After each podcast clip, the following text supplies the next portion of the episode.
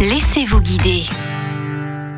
Nous allons explorer les paysages de Seine-Maritime différemment grâce à Wolftrot. Le concept est simple, vous allez pouvoir tester des randonnées en trottinette électrique. Anthony Opé, bonjour. Bonjour Laurine. Vous êtes gérant de la société Wolftrot et vous êtes aussi guide de ces randonnées très spéciales. Quels sont les parcours que vous On a en proposez réalité trois formats, une heure, une heure et demie et deux heures. Donc je prends le cadre de la une heure par exemple, qui est une rando découverte, qui est assez simple. Donc là en fait on va partir de Quiberville, on va monter un peu sur les hauteurs, donc on est sur les falaises, et on va rentrer dans les terres. Et là on va avoir un petit côté champêtre bucolique. Et puis là on va relonger la rivière pour revenir jusque sur le front de mer. Donc euh, c'est pareil, on va s'adapter au niveau des clients, selon comment ça roule, on va pouvoir aller un petit peu plus loin. Alors sur la une heure, on n'est pas censé avoir un point de vue, mais il se peut qu'on puisse avoir le temps d'y aller. Et donc euh, voilà. Une autre randonnée à tester? Après, on a la rando d'une heure et demie qui, elle, euh, du coup, offre déjà des points de vue sur cette rando. Et euh, donc là, en fait, on a une situation assez particulière en Normandie. On est sur le Cap d'Aï, donc c'est un, un espace naturel sensible. Il y en a trois. Et donc, on a la chance d'évoluer sur ce terrain de jeu. Donc, le Cap d'Aï, en fait, on a, euh, quand on est euh, sur le cap à droite, on peut voir jusque la baie de Somme quand c'est bien dégagé. Et euh, du côté gauche du phare, on peut aller voir jusque Fécamp, pareil, quand c'est bien dégagé. Et euh, on a plus de chances de voir Fécamp que euh, la naissance des falaises en baie. Alors qu'est-ce que ça change de faire des randonnées en trottinette électrique? Quelles sont les différences par rapport au vélo par exemple? Tout d'abord, on va pouvoir parler de sensations. C'est vraiment quelque chose, donc en général, les gens connaissent pas. Donc on se réfère au vélo, mais rien à voir. Donc la position est debout. Donc la machine est totalement assistée, en fait, avec une gâchette et, et des moteurs. Donc euh, c'est tout terrain. Ça passe vraiment partout. Et en termes de sensations, on va se rapprocher des sensations de glisse, de ski. Voilà, c'est ce qui ressort, ce qui émane de beaucoup de personnes. Donc c'est surprenant, en fait, quand on voit les engins. Déjà, euh, c'est assez imposant. C'est fun, ça fait rire. Tous les gens adorent. Et en fait, le but, c'est vraiment d'aller pouvoir faire plus, découvrir plus que si on le faisait à pied. Alors vous qui connaissez les lieux par cœur, quel est le point de vue dont vous vous lassez pas, votre endroit préféré? C'est pas un point de vue, c'est un lieu. C'est une valeuse où euh, on va s'arrêter, on va poser les trottinettes et on va descendre. Et là, on a une vue assez magique. En fait, vous arrivez dans un petit chemin et puis vous avez euh, vu sur les falaises. En fait, c'est fermé, voilà. Et puis plus vous avancez dans le chemin, les falaises s'ouvrent et là, vous avez la mer qui est face à vous. Et là, vous pouvez observer justement sur votre gauche la naissance des falaises en baie de Somme. C'est envoûtant. Il y a des énormes rochers sur la plage et c'est un, lieu unique où on retrouve ces roches à marée basse. Merci Anthony. Pour réserver votre randonnée et avoir une idée de ce qui vous attend, rendez-vous sur le site wolftrot.fr. Et sachez que les randonnées en trottinette électrique sont accessibles à partir de l'âge de 14 ans.